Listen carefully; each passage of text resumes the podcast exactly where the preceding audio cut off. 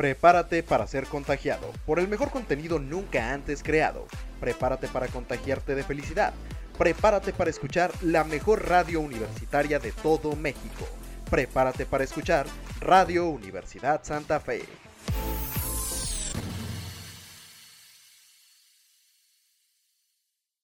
¿Qué tal amigos? Bienvenidos una vez más a Radio Universidad Santa Fe.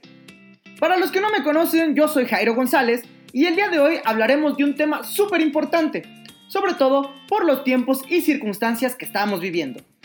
El tema de esta cápsula es sobre la energía positiva y por supuesto cómo transmitir una energía positiva a las personas de nuestro alrededor. Empecemos hablando sobre qué es la energía en las personas.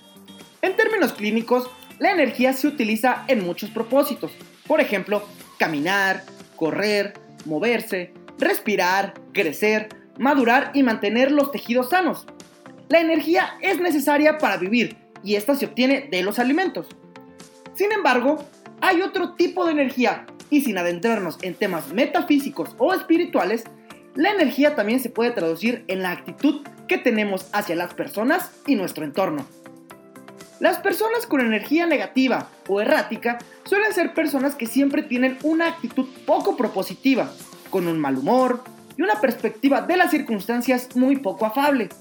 Y sin duda alguna, en estas épocas en donde nuestro entorno se ha vuelto caótico, es muy factible que muchas personas sean propensas a tener este tipo de actitudes.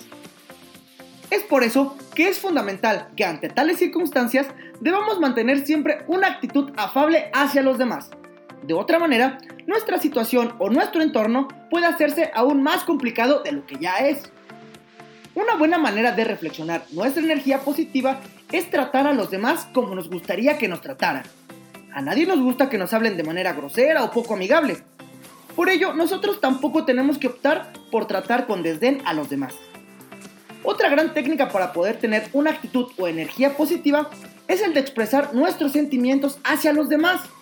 Y si estamos envueltos en un conflicto, tratar de resolverlo con la mayor asertividad posible te darás cuenta que si mantienes una actitud o energía positiva, nuestro entorno mejorará de manera sustancial. Y no solo para ti, sino para los demás, ya que una buena energía siempre contagia a los demás. Y sin duda alguna, esto ayudará a que todos puedan pasar de mejor manera este trago amargo. Así que ya lo saben, hoy más que nunca mantengamos una energía positiva. Por el momento, me despido. Yo soy Jairo González. Sigue la sintonía de Radio Universidad Santa Fe. Hasta la próxima.